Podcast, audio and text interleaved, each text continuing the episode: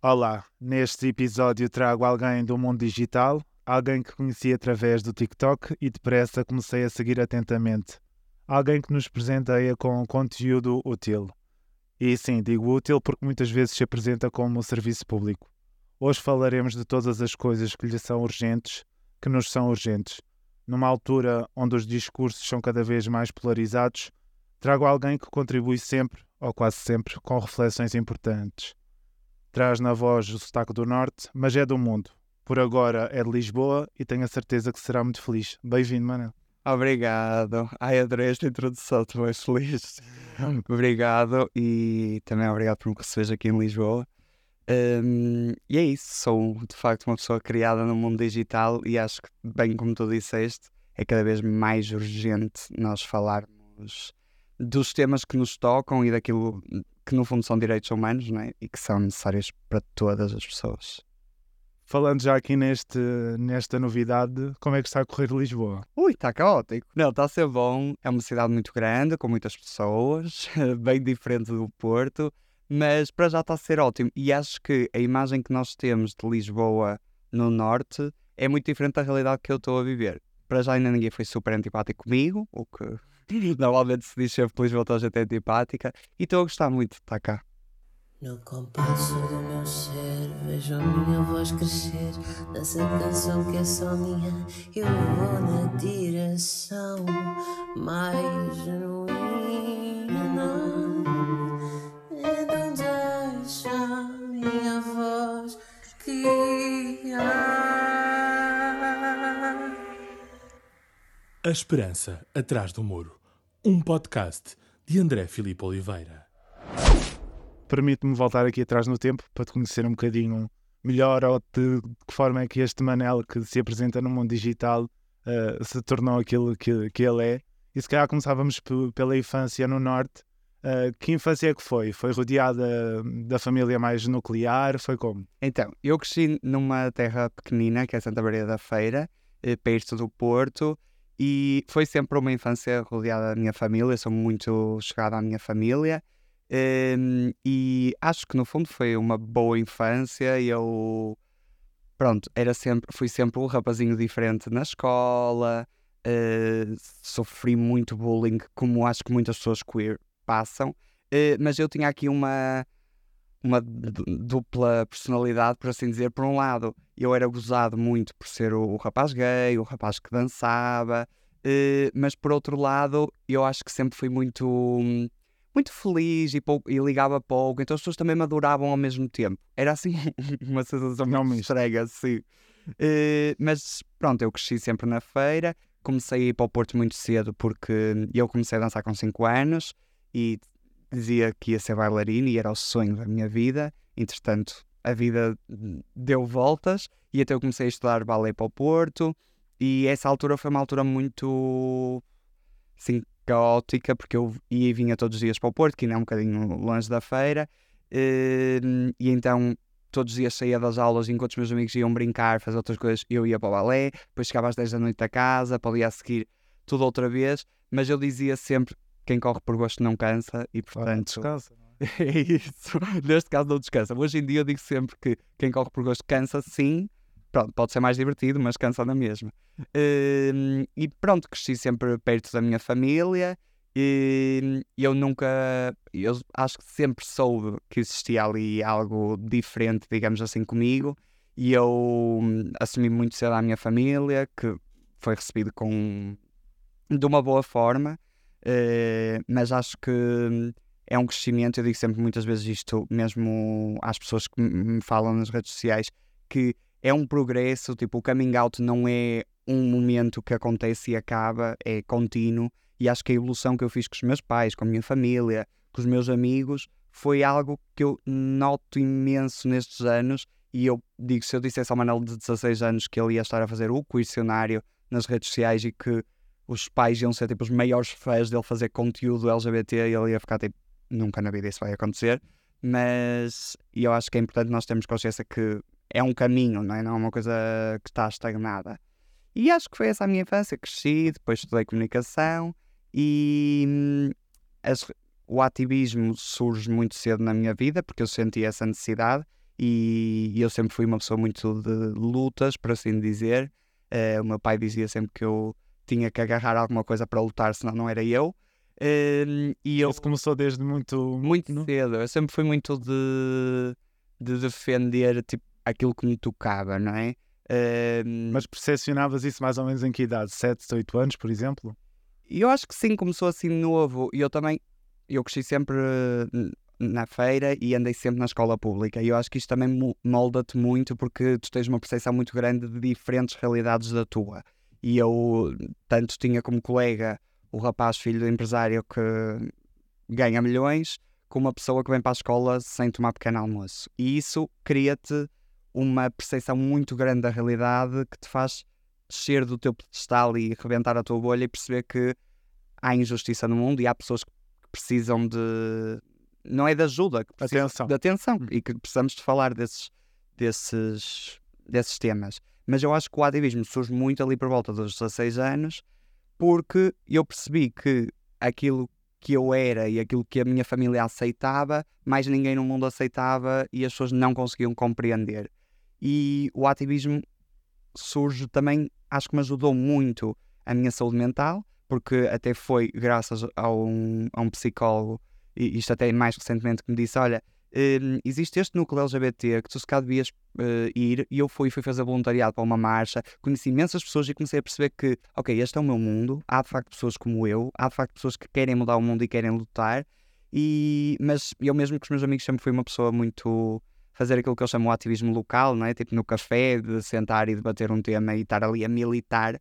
Eh, acho que isso sempre foi algo natural em mim, digo.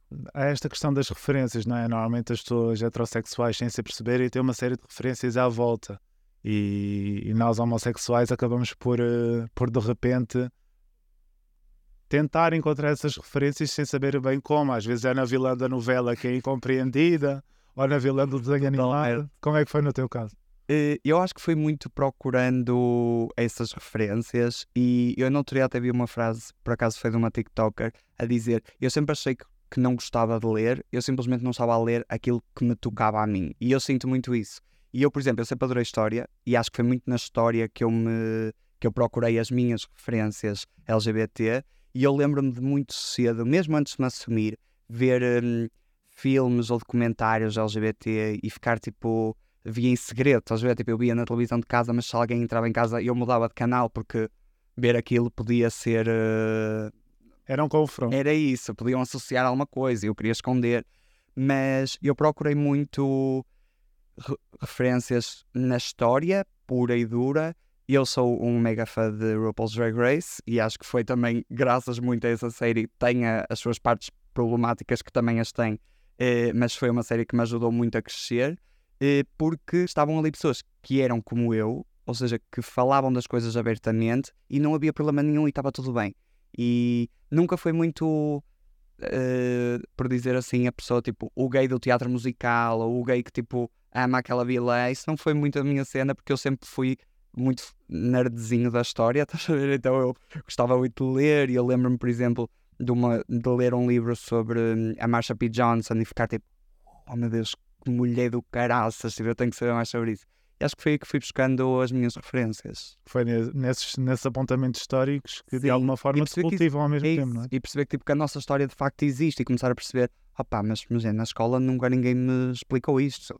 Mas existiam pessoas como eu. E ser gay não é uma coisa que aconteceu desde que eu nasci, não é? Tipo, há pessoas atrás, há outras vivências. E isso acho que te ajuda a perceber que tu não és uma coisa nova, tu não és uma coisa que está sozinha, estás a perceber? E, e portanto eu sempre fui muito de ler história, de ver assim filmes, séries, e depois, claro, aqueles filmes tipo, que tinham como protagonistas dois homens gays e que tu ficas tipo, oh meu Deus, que é isto que eu estou a sentir dentro de mim, não é? Hum, e acho que uma pessoa vai procurando referências onde pode, mas acho que há mesmo um momento da tua vida em que tu te sentes muito sozinho, não é? Porque Há essa mesmo carência. não é? ah, porque mesmo assim, tu olhas para a tua família e ninguém fala disso. E, há, e eu digo sempre, por exemplo, uma das coisas que mais me incomodava e que acho que muita gente partilha disto é, por exemplo, tu estás num jantar de família e as pessoas te dizerem então e namoradas? E tu ficas tipo, sabes, assim, eu ficava petrificado e não conseguia sequer, eh, parecia que a voz não me saía. E eu acho que há muito essa falta de veja alguém como tu. Tipo, e eu, por exemplo, agora penso, se os meus irmãos tiverem filhos, eles vão ter o tio gay. E tal, tipo, acho que eles vão ter referências boas e eu gostava de ter tido isso. E falavas nessa questão de, dessa questão precisamente que te colocavam e que muitas vezes petrifica quem, quem é diferente ou quem não, é, não partilha da norma. Essas questões, tu encaras como uma violência passiva? Como é que tu encaras? Eu acho que são microagressões que nós vamos sofrendo constantemente e que muitas vezes eh, não quer dizer que a pessoa parta de um mau lugar, não é? Tipo, aquela pessoa não é necessariamente homofóbica e odeia os... Tipo, não é nada. Não há uma intenção. É isso, acho que não há uma intenção. Acho que há uma, uma rotina e uma, uma estrutura, não é? Tipo, que, que faz com que as perguntas sejam formuladas dessa forma e que depois até é mesmo para ti, como estás a esconder um segredo, digamos assim, tu ficas tipo, será que, será que sabem? Mas a pessoa nem, nem fez a pergunta com qualquer intuito, foi só naturalmente perguntou como se pergunta olá, está tudo bem, né? Uh, mas que noto que é uma pergunta evasiva e que, por exemplo, eu agora, enquanto pessoa consciente e mesmo as pessoas à minha volta conscientes disto, noto que são perguntas que já não se fazem, né? Tipo, que já não. Até porque são da vida pessoal de cada um, mas considero que são microagressões e eu acho que nós enquanto pessoas queer, passamos constantemente por microagressões que deixam mais marcas ou menos, mas que no fundo fazem toda parte de uma homofobia estrutural, não é? Que tu vais crescendo e que, que te moldam e que te danificam. De que forma é que isso é vivido? Porque além de teres esta, esta orientação sexual, tu és muito mais do que isso, não é? Sim. Eu, isso por acaso é uma discussão muito engraçada que eu muitas vezes tenho, que é tipo, ser gay não é a minha identidade, não é? Mas também é, porque, ou seja, uh, ser uma pessoa queer não é, tipo, eu não chego a ver alguém e digo olá, sou Manel e sou gay, tipo, isto sou eu. Não é a minha definição, mas moldou-me enquanto pessoa e eu tenho muito orgulho em ser uma pessoa queer e eu digo sempre que uh, se eu voltasse atrás não queria ser outra coisa, até porque seria traumático. mas... Mas tem menos espectros, não é? É isso, é isso. Há muito. Mas eu acho que não é parte da tua identidade mas também o pode ser se tu assim quiseres, e é uma coisa que, imagina, como deixa marcas e como te forma enquanto pessoa, também faz parte, ou seja, ser gay pode não ser a minha identidade, mas as microagressões, todo o processo que eu passei é parte da minha identidade. E o Manel de hoje em dia é formado também por isso. Portanto, eu acho que nós não podemos desassociar uma coisa da outra. Há pouco, quando, quando descrevi, descrevias o teu coming out para, para o universo ou para o mundo, uh, falaste num, num processo. E eu acho que essa ideia, às vezes, parece que estamos sempre à espera daquele momento. Vai, vai ser aqui. E depois não é. Ser agora. E porque também há essa desconstrução que se vai fazendo ao longo do, do tempo. Tu sentiste que foste abrindo várias portas ou, ou em que momento é que tu sentias que estavas a abrir uma das portas até chegar à, à porta final? Sim. Eu sinto que nunca há tipo uma porta final, mas há um caminho de portas, por assim dizer. Hum, e eu acho que, é assim, isto depende muito de pessoa para pessoa, não é? Tipo, há pessoas que não têm qualquer necessidade de fazer um coming out e vivem só a sua vida e está tudo certo e eu percebo perfeitamente. E eu, uh, muito cedo, sentia que estava a esconder um segredo e que precisava de. Inquietava. É, que me inquietava. E eu lembro-me que eu dizia sempre que eu contei primeiro a alguns amigos chegados e lembro que me dizia sempre: Ah, quando eu me assumir aos meus pais, tipo, já não vou querer saber de nada, já, tipo, qualquer pessoa eu vou me assumir facilmente. E isto não é assim. Eu, ainda o ano passado, estava a trabalhar e uma pessoa faz-me assim uma pergunta e eu percebi o ambiente onde estava e disse: Não, tipo, não é o momento de eu fazer um coming out aqui, porque também nós temos que ter essa segurança. Eu acho que o, a primeira vez que tu abres tipo, a porta do coming out é. Hum, há aqui eu senti tipo um misto de emoções. Por um lado, foi tipo um tirar o, um peso dos ombros enorme, um alívio gigante, mas por outro foi um choque de realidade, porque eu achava que todos os meus problemas se iam resolver ao assumir-me para os meus pais e não foi assim, porque depois há um constante processo de dizer às pessoas, ah não, eu sou gay, e depois outra pessoa tipo, ah não, eu sou gay, tipo, e estás constantemente nisso, e depois pessoas que te dizem e tu sentes que não estás seguro e dizes, ah não, mas e depois sentes que estás a fazer um processo para trás, sabes dizer que estás a regredir, e eu sentia muito isso, que era, eu falava com alguém em que eu era super aberto, era eu, o Manel, não tinha nada a esconder, falava dos meus namorados, do rapaz não sei o que que eu acho piada, e de repente estava a falar com outra pessoa que não sabia de nada e que eu tinha que entrar outra vez para o armário, e durante muitos anos eu senti que o coming out é um processo de Ir e vir. ir e vir, yeah. sair e entrar no armário constantemente,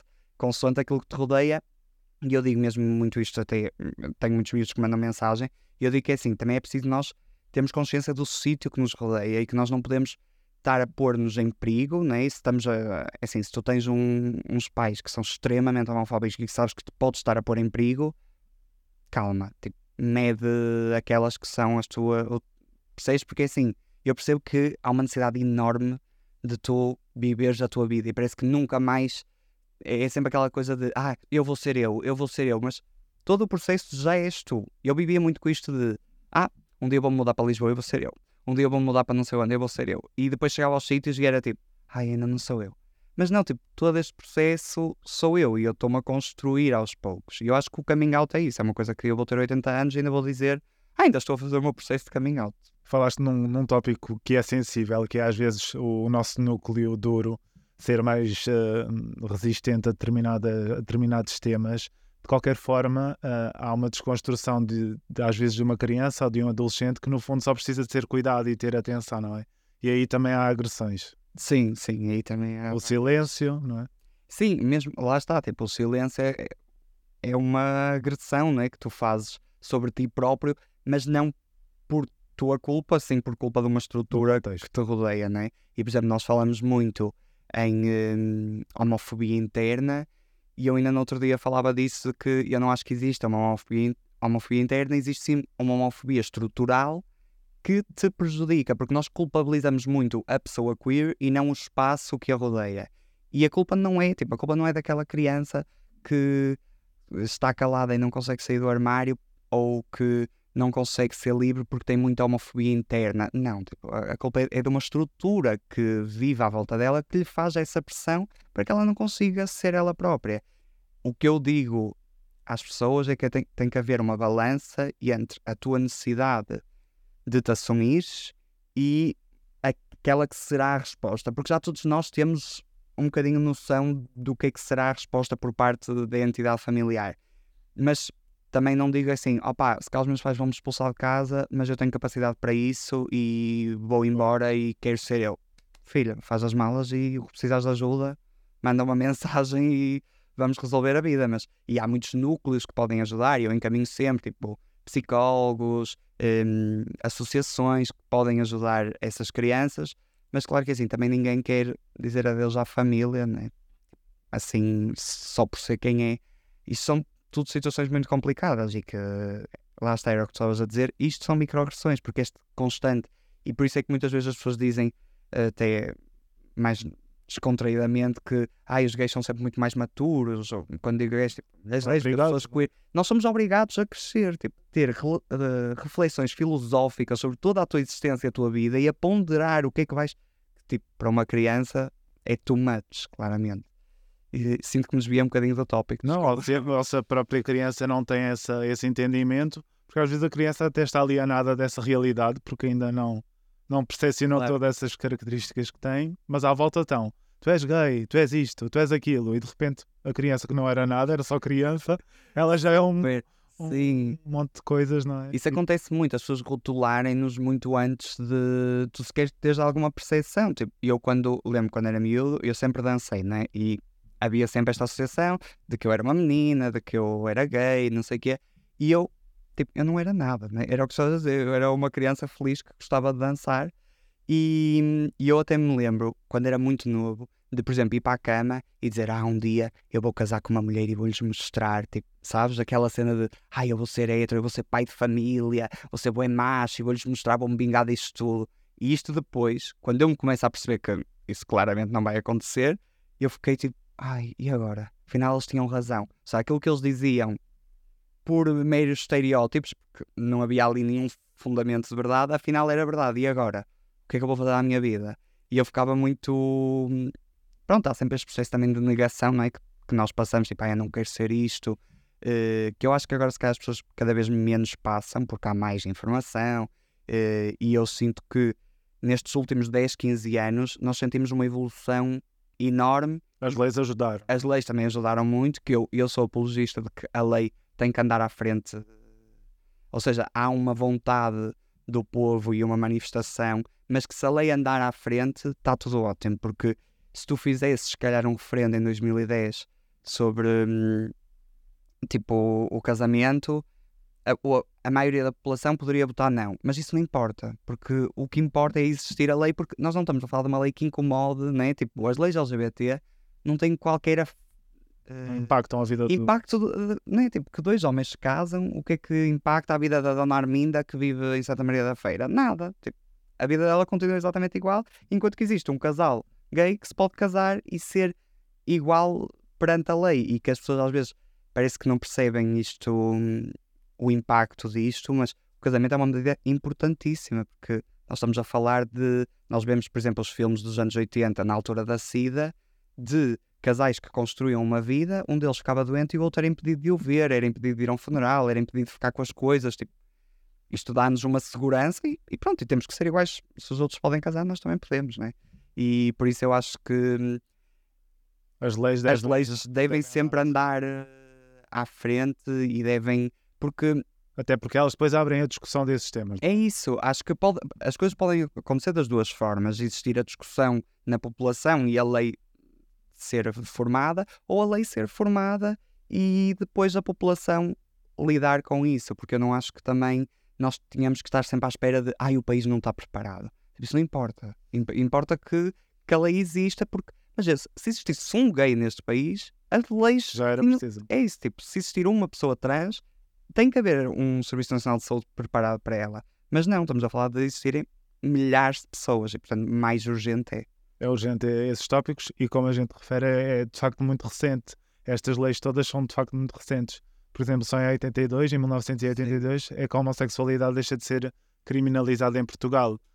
Passaram muito poucos anos e continua-se a lutar contra a homofobia, entre outros, não é? É, é de facto o caminho nunca está concluído. Sim, eu sinto que o caminho. É assim, espero que um dia, não é? O caminho esteja concluído e acredito que será possível, mas demora muito tempo. E até a falta, como nós não, não estudamos história LGBT, há uma, eh, uma percepção muito má daquela que foi a evolução das, da história das pessoas. Parece que é tudo muito recente. Que é, sim, e por exemplo, ainda no outro dia recebi um comentário de uma, de uma rapariga que eu postei um vídeo onde falava sobre a lei das terapias de conversão que foi descriminalizada o ano passado, em dezembro, ou seja, há três meses.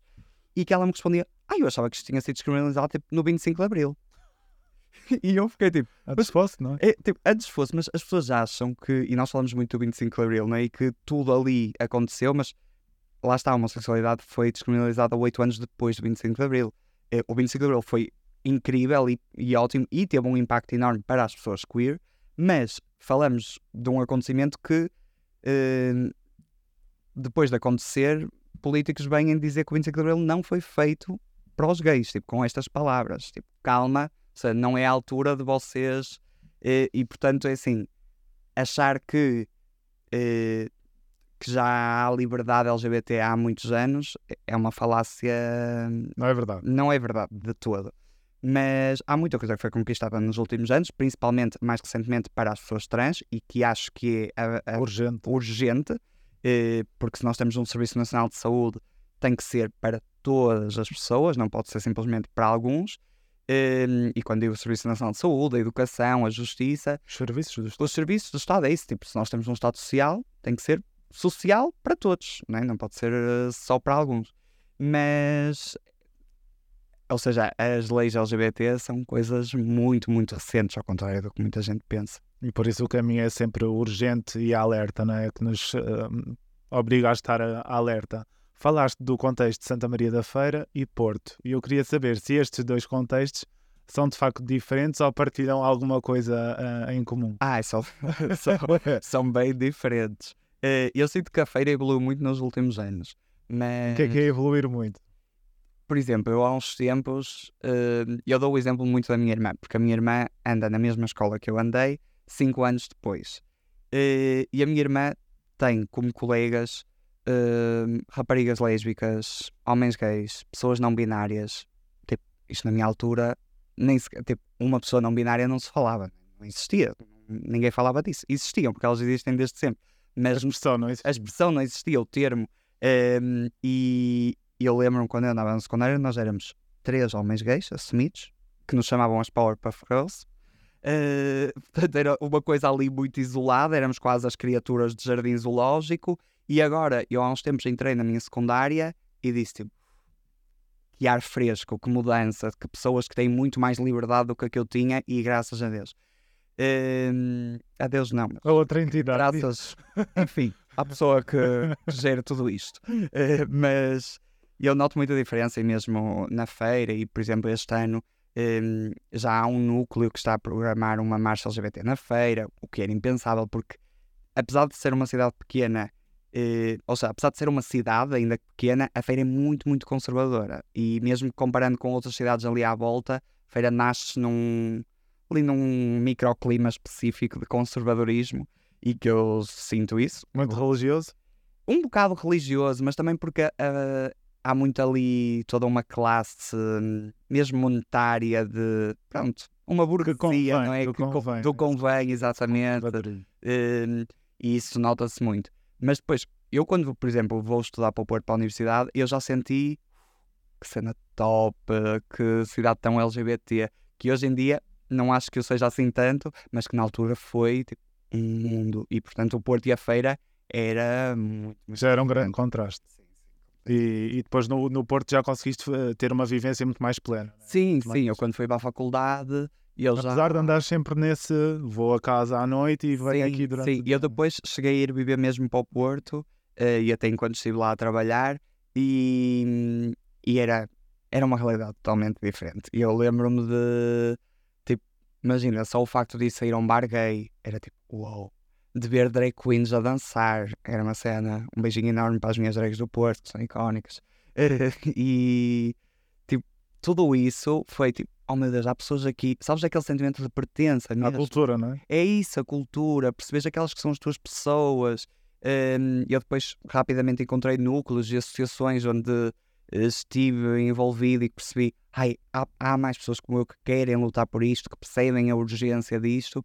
E o Porto foi uma cidade que me deu muito descobrir assim a minha queerness. Acho que foi muito. Abriu-te esse, esses mundinhos todos que Sim. já existiam, não é? Mas que ali tiveste a oportunidade de partilhá-los com, com os Sim. teus pais, não é? De encontrar as minhas pessoas. É muito... E aí foi, foi, mais, foi mais fácil. Neste caminho, tiveste aqui a oportunidade de ir para o estrangeiro muito recentemente. Se calhar damos aqui um salto um bocadinho grande, mas eu acho que, que é importante fazer esse, esse apontamento. Como é que surge esta, esta oportunidade de ir para fora? Foi uma coisa muito planeada? Não, não foi assim nada planeado. Eu, quando acabei o curso, comecei a trabalhar e já era uma coisa que eu sabia que ia ser só para três meses. Hum, mas eu, pronto, trabalhei naquilo que queria fazer, estava a trabalhar em televisão, estava muito feliz da vida, a cumprir um sonho. E quando fiquei sem trabalho, que já iria acontecer, eu já sabia disso, comecei a procurar trabalho e percebi que ninguém me respondia. Um total de respostas e eu caí assim um bocado à terra e surgiu a oportunidade de participar num programa que é o Inove Contacto, que é um programa de estágios profissionais no estrangeiro, e que eu me candidatei, só que aquilo, já o próprio programa é muito hum, baixo, porque aquilo tu candidatas, não sabes para que país vais, podes ir para qualquer país do mundo, não sabes o que é que vais fazer, será sempre dentro da tua área, mas não sabes bem o que fazer.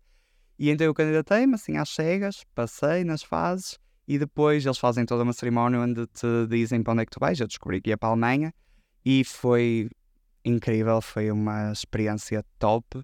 Eh, mesmo a nível profissional foi, não consigo expressar, eu adorei estar a trabalhar na Deutsche Welle, foi incrível.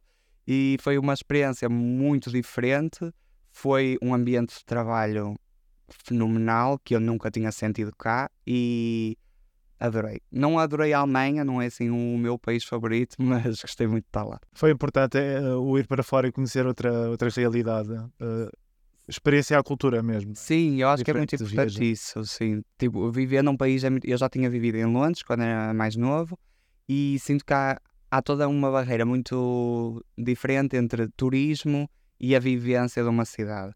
Porque tu entras mesmo ali naquela rotina e na cultura e, e por exemplo, na Alemanha eu senti um choque cultural muito grande, até porque eu estava numa cidade eh, que apesar de já ter sido capital da Alemanha, é uma cidade pequena, é assim, uma cidade das terciárias da Alemanha e eu sentia, senti muito, ou seja, a imergir-me mesmo assim na cultura alemã. E foi um, Aí há um choque. um choquezinho de realidade.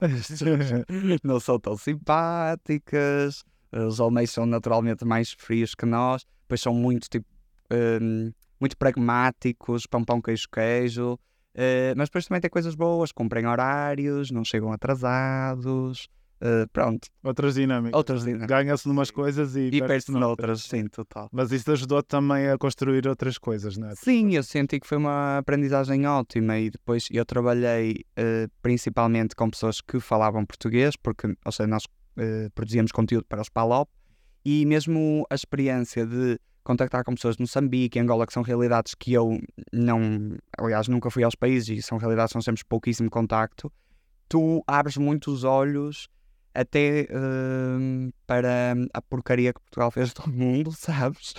Percebes muito a realidade e, e pronto, e as diferenças, por exemplo, em Moçambique, tu notas muito que a urgência climática é super real. Eu escrevia notícias, eh, tu, tu hoje em dia já falas de imigrantes climáticos, pessoas que têm que sair dos seus sítios porque, e Moçambique é um dos países do mundo que está mais afetado pela crise climática, e notas isso em Angola, notas uma pobreza extrema como nós aqui nem sequer imaginamos. Uh, o ano estás a falar, tipo, não, não são os valores exatos, mas imagina um salário mínimo de 40 euros e um queijo que está a 16. Estás a perceber que tipo, extremos. aqui é assustador.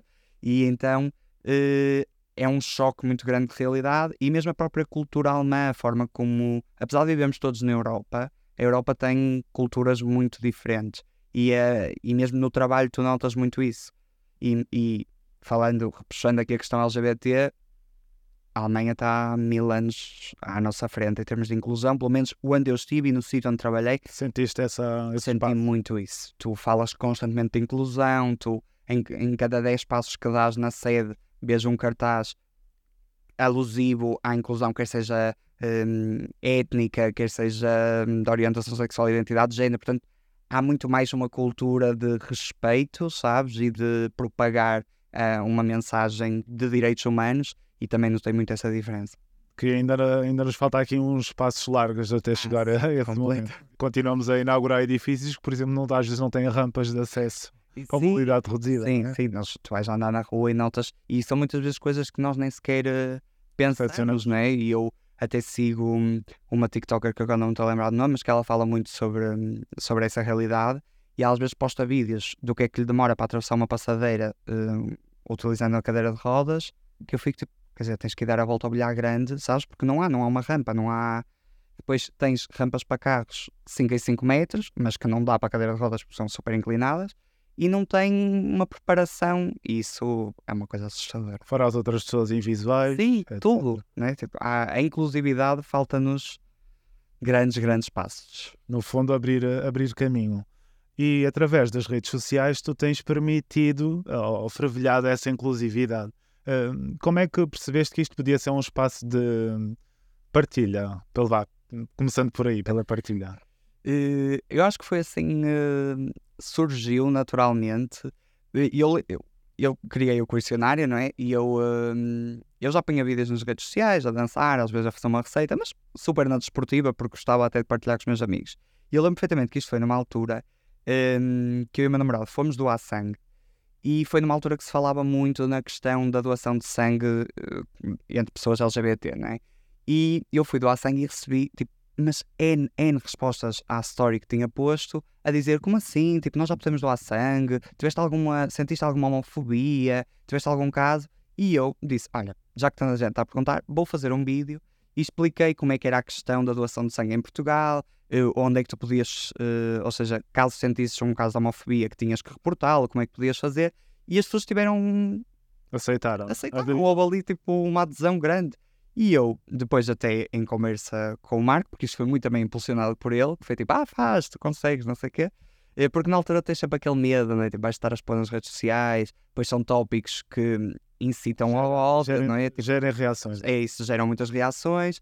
Hum, e eu, na altura, estava a pensar e, e pensei, ok, tipo, eu nunca ouvi ninguém a falar em português sobre temas LGBT, ou seja, a explicar as coisas direitinho, tipo, por miúdos, As referências. as lá referências, tipo, a falar da história. Depois pensei, eu amo história LGBT, eu leio imenso sobre isto e nasceu o questionário e decidi criar um dicionário LGBT nas redes sociais. E através desse, desse espaço, o questionário, tu consegues falar de muitos tópicos, das pessoas trans, das pessoas homossexuais, das pessoas lésbicas, etc. Toda a sim. diversidade que compõe, compõe o nosso LGBTQIA+. Sim, e mesmo até de outras lutas, porque, ou seja, eu acredito eu que todas as lutas estão interligadas. Tipo, tu não tens o feminismo sem mulheres trans, não tens uma luta LGBT eh, sem ser antirracista, e por isso mesmo dentro do questionário acho que abordo também outros tópicos que implicam as pessoas LGBT, porque, pronto, eu também falo daquilo que eu vivo, não é? E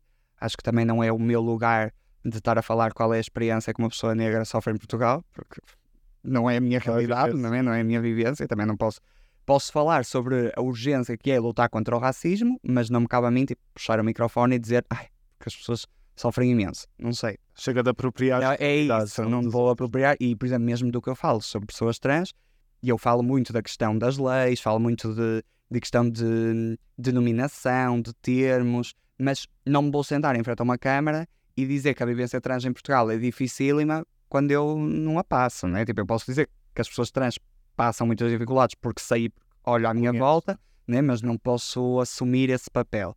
E, e eu acho que isso também é uma questão, ou seja, que também é preciso lidar com cautela. Mas o, o suposto do questionário é basicamente explicar hum, tudo aquilo que envolve a nossa comunidade e principalmente não só para as pessoas da comunidade, mas para as pessoas de fora que não estão nesta realidade. E eu digo Se calhar é mais urgente para elas. para elas, eu digo isto que o questionário é uma ode à comunidade LGBT e à história LGBT, porque é uma ode tipo, à nossa história que precisa de representatividade urgentemente e precisa de ser contada, mas é também uma aula para todas as pessoas que estão fora da nossa comunidade eh, ou que mesmo estando dentro não estão atentas àquilo que se passa e por isso é que eu procuro também explicar muito termos, explicar a sigla, a história da sigla, a história das bandeiras, pronto, quem foi Marsha P. Johnson, quem foi, tipo, não sei quem, pronto.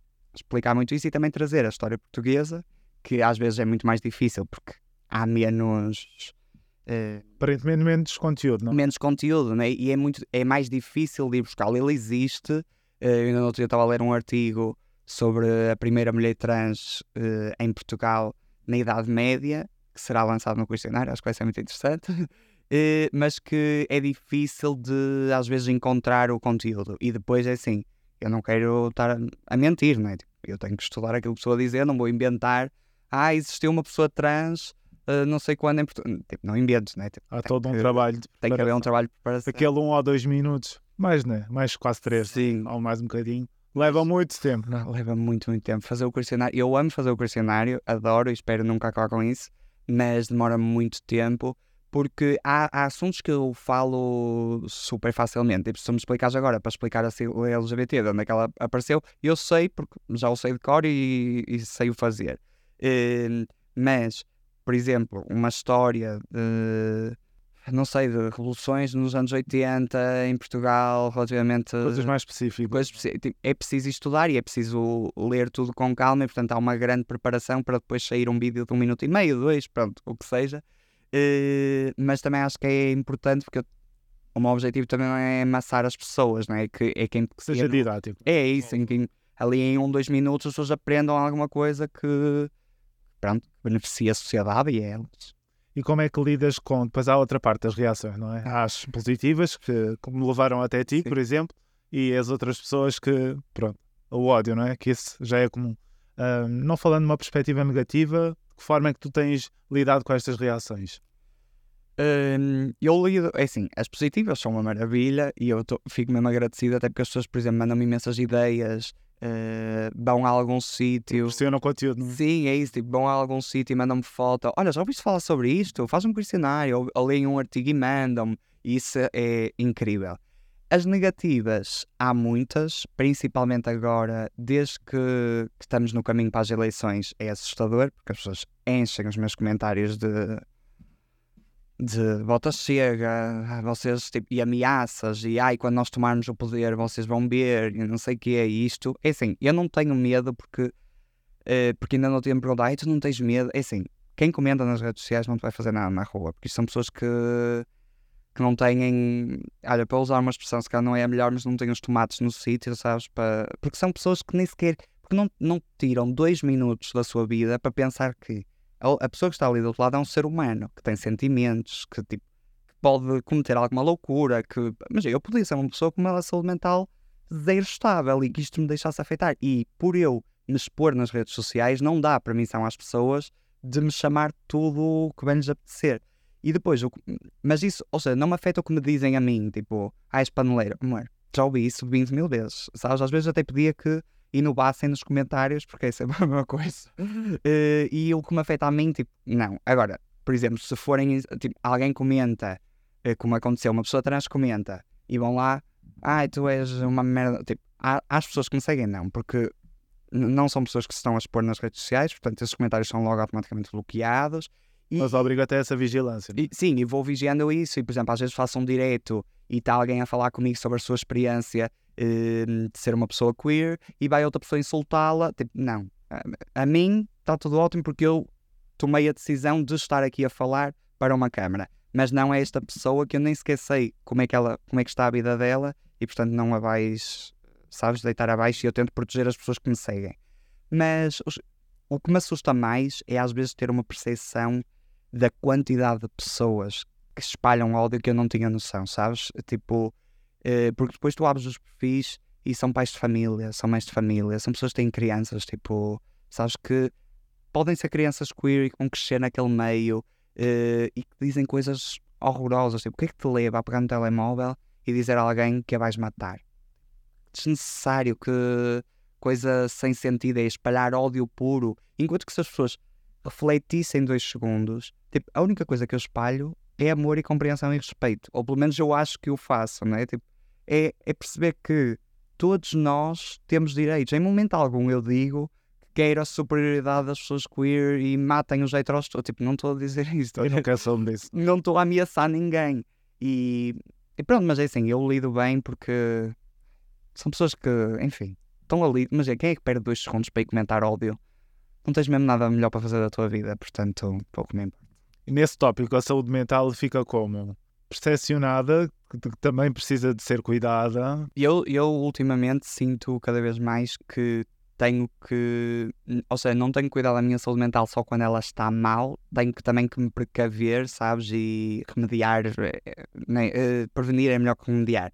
E, e tenho sentido que, por exemplo, às vezes às vezes fico mesmo em baixo e leio coisas que me deitam tipo mesmo. Porque, opá, porque nem só por ser sobre mim, mas por. Eh, sabes quando sentes que, opá, parece que não fizemos nada. Tipo, dói do mundo. É, é isso, é isso, dói-me tudo e fico. Como é que é possível haver tanto ódio? E às vezes tenho que desligar o telemóvel e nisso o meu namorado tem um papel tipo fundamental de descarregar tudo e falamos e desconstruímos e eu percebo que uh, não está assim tudo tão perdido e que a amostra, ou seja, aquelas 10 pessoas ou 20 pessoas que vão comentar ódio não é, não é uma amostra representativa do que é o mundo e do que é a sociedade. Uh, mas às vezes é preciso fazer esse. e conseguiste distanciar, sabes? Tipo, se as pessoas não gostaram, mesmo sem ser comentários de ódio, tipo, não gostaram de um vídeo que eu fiz Tipo, se as pessoas não gostaram do vídeo, não quer dizer que elas não gostem de mim. Tipo, não quer dizer que eu seja uma pessoa horrível, que eu não tenha êxito nenhum. Não, tipo, foi só um vídeo. São só redes sociais. Uh, é só tipo uma cena que se tu quiseres bloqueias o telemóvel, acabou. E eu às vezes tenho que fazer essa pausa de desconectar. Mas acho que é muito importante cuidarmos eh, constantemente da nossa saúde mental, porque lá está, como tu vives numa estrutura que também é homofóbica, que é transfóbica, um, a própria sociedade não é um safe space, estás a perceber? Ou seja, é, é, é fácil tu caíres. O próprio dia a dia já é propício. É isso, né? Tipo, a rede social é só mais um somatório. Aumenta isso. E portanto, eu ultimamente tenho tido muita atenção em cuidar da minha saúde mental e digo sempre a toda a gente que me procura para fazer o mesmo dentro das possibilidades. E pronto, infelizmente o cuidado da saúde mental muitas vezes é uma coisa cara e que não está acessível a todos, mas felizmente já existem associações, núcleos, psicólogos um, que fazem pronto, esse tipo de apoio, esse trabalho de forma gratuita ou até numa forma mais em conta. Uh, e portanto eu tento recomendar às pessoas e eu próprio tento procurar esses espaços. Para, para que cuides de ti, Sim, isso é, é, é, é, o mais importante. e de repente já vamos com 45 minutos de É, conversa e tudo é político, não é? tudo é político. Isso é uma coisa que eu tenho, que eu acho que mudei muito nos últimos anos na minha forma de ver, porque hum, tudo o que nos rodeia é político. Depois esta conversa é política, eu a seguir sair e andar na rua é político, principalmente quando falamos de sermos pessoas queer. Tipo, eu ir de mãos dadas com o meu namorado na rua é um ato político, é uma afirmação resistência. política e de resistência, exatamente. É um ato queer de luta LGBT, mas tudo o que nos rodeia é política e eu acho que mesmo enquanto, e principalmente enquanto pessoas que têm uma plataforma para falar e que nos queremos falar nas redes sociais, não podemos fingir que tudo isto nos é alheio e que tipo, ah, eu não, não, não faço discursos políticos. Não, mas já, a tua existência é política e, e se nós vivemos num mundo e na sociedade, a menos que tu fujas para uma floresta e vivas sozinho isolado durante toda a tua vida, a tua existência é política porque vives com outras pessoas. E eu acho que é urgente as pessoas nas redes sociais começarem a, tipo, a afirmarem-se aquilo que. Tipo, mas é, nós vamos ter umas eleições daqui a meia dúzia de dias. É urgente as pessoas dizerem, vão às urnas, votem, porque senão isto pode dar para o torto e depois não vale a pena chorar. Ai, ai, agora eles ganharam, que merda. Porque eu tenho perfeita noção que se nós agora, na eventualidade deste, desta pessoazinha que anda aí, se formasse um governo, isto depois ia ter repercussões em toda a gente e depois muita gente ia chorar, mas, mas é, nós estamos aqui a avisar e eu acho que é urgente pegar nisto e, e as figuras públicas, tipo, não aceitem falar com qualquer pessoa. Tipo, não é preciso convidar todas as pessoas que estão sentadas na Assembleia para vir falar com vocês, não é? Porque há pessoas que estão lá que são antidemocráticas, há pessoas que espalham ódio. Não é preciso. E podemos ter conversas, mas não vamos aqui fingir que não estamos a falar de fascismo. Não vamos fingir que não estamos a falar de ódio. Tipo, não vamos romantizar isto. Ai, que giro, porque diz muita coisa e é uma pessoa engraçada e é polémica e dá likes. Claro, dá imenso like e dá imensas visualizações, mas nem tudo conta. E por isso eu também acho que é importante nós termos consciência. Essa vigilância. É importante esse trabalho de, de democracia. E, e esta questão de ser tudo político é, é uma coisa que vamos assumindo, não é? De repente tudo é mesmo político. Sim, foi uma coisa que eu, porque eu inicialmente dizia tipo, ah, isto não tem nada a ver com política, nem posições políticas, nem ideologias políticas. E com o tempo fui percebendo que tipo, tudo à nossa volta é política, toda a nossa existência. Porque a política é isso, a política é a nossa existência enquanto cidadãos, a nossa sociedade. Hum, Até o separar o lixo é político. Exato, tudo, tudo tem um, ali um quê político. E não quer dizer, eu não acho que as lutas pertençam a partidos, não é? Tipo, ah, só este partido é que pode falar da luta LGBT. Não é isso. Eu acho é que, eh, a- ou seja, toda a luta LGBT é política e tem uma representatividade política e tem uma, um cariz político que pode dar ou à esquerda ou à direita, isso não interessa e eu não. Tipo, eu não estou a falar só para um, um lado da Assembleia da República, não é? Tipo, estou a falar para toda a gente. Claro que está que tu olhando e enquanto pessoas queer temos que olhar para as propostas que nos apresentam e perceber aquilo que nos toca. E é assim, isto pode ser a minha ótica, mas acima de tudo são os direitos humanos. Tipo, ai, mas E aí não há direita nem esquerda. aí não há nada. Tipo, ai, a nossa economia está bem má. E ah, mas imagina, eu, a nossa economia pode estar ótima, mas nós vivemos num regime ditatorial de com censura em que só o homem branco hétero é que tem direitos. Tipo, isto não é vida para ninguém, não é? Tipo, Não serve para nada. não serve para nada. E portanto eu acho que os direitos humanos são uma coisa essencial e a crise climática, porque para ter uma economia precisamos de um planeta, não é? Presumo eu, precisamos da Terra, Já agora. já agora, né? Dá jeito. E por isso eu acho que é muito importante ter isso em conta agora e sempre e que tudo é política. E pegando aqui neste mote e o nome do podcast, peço sempre ao convidado que deixe aqui uma reflexão sobre o título, A Esperança Atrás do Muro. O que é que te apraz dizer? Eu por acaso adoro o título deste podcast porque há de facto uma esperança atrás do muro e eu sinto que hoje em dia, com o que nós vivemos, eu sinto que há um muro a crescer, sabes? Quase como uma sombra que não nos deixa ver aquilo que será, mas atrás do muro vai estar eh, uma liberdade, um coletivismo e união, sabes? De todos nós enquanto seres humanos e não só da comunidade LGBT, das pessoas racializadas, não sei quem, tipo, não. Vamos estar todos e há uma esperança, e é assim: a nossa luta é destruir este muro e caminharmos todos juntos para um futuro bonito, unido, de liberdade.